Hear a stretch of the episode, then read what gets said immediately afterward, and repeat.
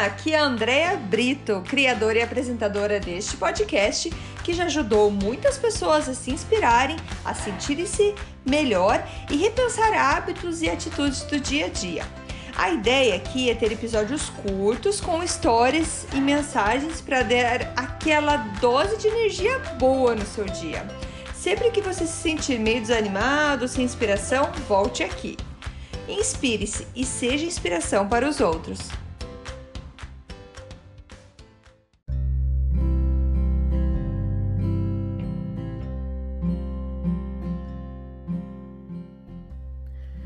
Dose de energia número 82.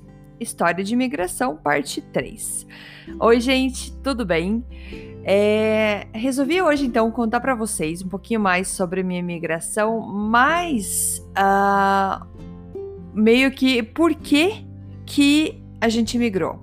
E por que, que eu tô chegando nisso? Porque agora, nesse mês de dezembro de 2020, eu e o Marcelo, a gente completa seis anos que a gente virou cidadão canadense.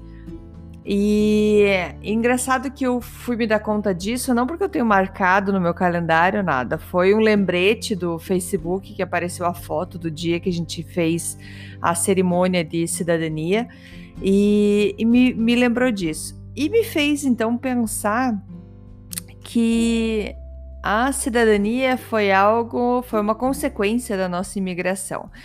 E vou explicar para vocês por quê. Porque assim, uh, quando a gente decidiu uh, que a gente queria morar fora, a gente não tinha muita ideia de onde a gente ia morar. É, Marcelo tinha primos que estavam morando na Espanha, na Irlanda na época, se eu não me engano. E a gente tinha essa ideia de também sair, vamos também vamos morar fora. A gente casou em 2014, é, 2004, e, é, e a gente pensou que a gente queria morar fora, até que a, os primos Débora e Rodrigo, primo do Marcelo, ele é, mostraram pra gente que existia o programa de imigração para o Canadá. E a gente foi em uma palestra, a gente foi saber o que, que era essa, essa imigração para o Canadá, porque até então a gente estava colocando uma mochila nas costas e se mandando do Brasil, era a nossa ideia, a gente queria sair do Brasil. É, e por que sair do Brasil? Eu acho que a primeira coisa era, sei lá, aventura. A gente sabia que a gente não queria mais morar ali, a gente queria ir conhecer o mundo. E era essa ideia que a gente tinha na cabeça. Não era assim, nossa, preciso desesperadamente sair daqui. Não, não, não foi isso. Mas a gente quis conhecer o mundo. Só que na nossa cabeça a gente não tinha essa ideia de que logo a gente voltava. A gente estava indo morar fora. Era essa a nossa ideia. Então apareceu essa ideia do Canadá. De, então a gente foi ver uma palestra né, sobre como que era isso lá em 2003, então, dois, é, 2003 e 2002, a gente já deve ter assistido a primeira palestra para entender como que era, o que que era aqui, e a gente ficou encantado. E tendo a ideia de que a gente poderia imigrar, a gente poderia chegar aqui no Canadá como residente permanente isso daria acesso a gente a muitas coisas, na verdade, praticamente todas as coisas que um cidadão canadense pode fazer, exceto votar. A gente não ia poder votar é, nos políticos aqui do Canadá. E mas era uma oportunidade muito boa e a palestra encantou a gente. E, e na época, então, era uma palestra que estava convidando uh, as pessoas para emigrarem para Quebec. E lembrando que assim, a imigração não é uma coisa que tipo tinha lá umas pessoas entregando um passaporte para você, um trabalho pronto, algo tudo certinho. Tó, tá aqui, é só viajar amanhã que você tá lá. Não. Tem todo um processo, a gente teve que pagar várias taxas para o governo para poder fazer o processo. A gente teve que estudar francês porque, como eu disse, o processo era pela província de Quebec. A província de Quebec é uma província francófona.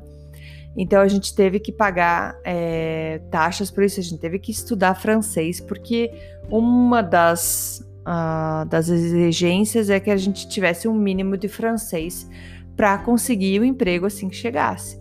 Então, assim, eles vão te dar a, a, o visto de residente permanente, é, mas com a ideia que você está vindo para o país para contribuir com o país, trabalhar aqui, é, se criar, criar filhos aqui e tudo mais. Então é isso que eles querem. Eles querem é, crescer, né? Crescer o país, que já é um país mais velho, com poucos jovens, pouca taxa de natalidade. Então eles queriam jovens que viessem para cá com esse perfil, que pudesse trabalhar. Então, tem áreas específicas, áreas profissionais específicas que, claro que, gente, eu tô falando de 2004, é, são 16 anos atrás. É, 2004, não, 2000. Eu falei errado, 2007. Foi 2007 que a gente migrou, então 2005 que a gente começou a, a, a falar, a entender sobre tudo isso, sobre pesquisar mais sobre o Canadá e tudo mais. E então assim, o processo hoje é bem diferente. Não tô aqui para falar como que é o processo de imigração, mas só para contar para vocês que sim, o Canadá quer gente, mas que é gente que produza. Isso é igual até hoje. O que muda é talvez o tipo de profissão. Então assim, eu, Marcelo, a gente nós somos formados em técnico em telecomunicações, que é uma área que estava em demanda aqui também. É, e uh, ah, para para poder ter esse visto, a gente fez então uma prova de francês. É, ficamos um ano estudando direto, estudando a segunda, quarta e sexta a gente ia numa escola de francês em Curitiba, que é da Geneviève, que é uma, uma quebequense, então uma canadense que abriu uma escola em Curitiba. E então a gente aprendia o francês já, o francês quebecois, o francês quebequense. E a terça e quinta a gente tinha aula particular com um amigo. Ele era amigo do meu cunhado, Guilherme, que dava aula de francês pra gente. Ele tinha francês da França, mas enfim, é francês é francês. A gente ficou então estudando praticamente cinco dias na semana uh, para conseguir passar no teste que o teste não era uma prova, nada, era uma pessoa. Então a gente foi até o consulado do Canadá em São Paulo, a gente fez uma entrevista com uh, uma pessoa e a entrevista era inteira em francês. E nessa entrevista a gente tinha que explicar o que, que a gente, por que, que a gente estava imigrando, o que, que a gente queria. É, e tinha, era toda uma preparação, porque você tinha que falar é, qual o trabalho que você ia fazer, que se você pesquisou se tinha trabalho na tua área. Então a gente chegou lá com é, tipo vagas de emprego já impresso, explicando o que, que a gente poderia fazer e tudo mais. A gente não precisava ter aplicado para vaga, até porque a gente não sabia se a gente ia passar ou não. Mas nessa entrevista a gente saía de lá com o certificado de seleção do Quebec, quer dizer que o Quebec falou: beleza, você está selecionado para aplicar como residente permanente. E a gente conseguiu, foi super estressante, claro, como todo teste é estressante. A gente, é, o nosso francês era muito básico intermediário, digamos assim, a gente conseguia manter uma conversa, mas é claro que muito vocabulário a gente tinha decorado ali para para entrevista. Se fugisse muito do assunto, talvez a gente se perdesse, mas a gente conseguiu. E depois disso, com essa carta de seleção do Quebec, a gente então aplicou para o visto de residência. Isso tudo lá no Brasil, gente. E é, com essa carta do Quebec, era quase impossível. É impossível, mas era bem difícil que o governo do Canadá é, não, não desse o visto de residência permanente. Então, esse certificado era, era muito, muito importante para a gente. Então, com esse certificado em mãos, a gente deu entrada para o visto de residência permanente, onde o governo do Canadá ele vai pedir então alguns exames médicos, é, histórico criminal, vai ver a tua ficha e tudo mais para ver se está tudo ok para você entrar no país. Então a gente fez todos os procedimentos e enfim conseguimos o nosso visto.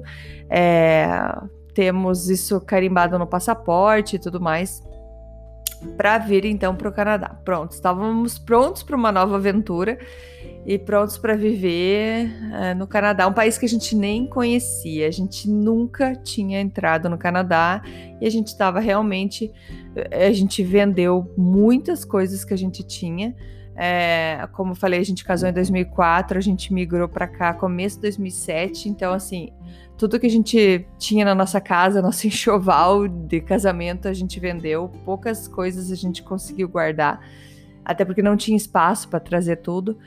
Mas é, foi uma aventura. Então a gente é, vendeu tudo e pronto. Duas malas cada um, duas malas de 32 quilos. Essa era a nossa bagagem para começar uma nova vida no Canadá.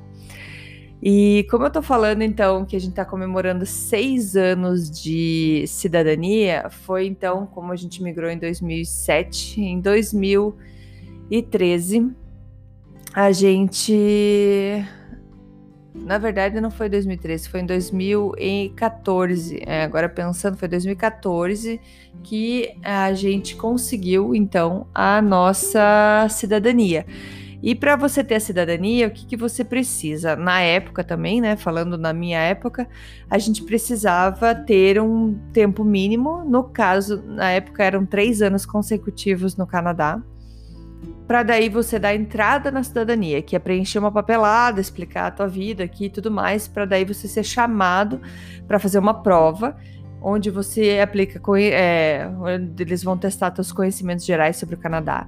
Você tem que provar que você fala ou francês ou inglês. No caso, a gente já tinha nossos certificados de francês, apresentamos isso.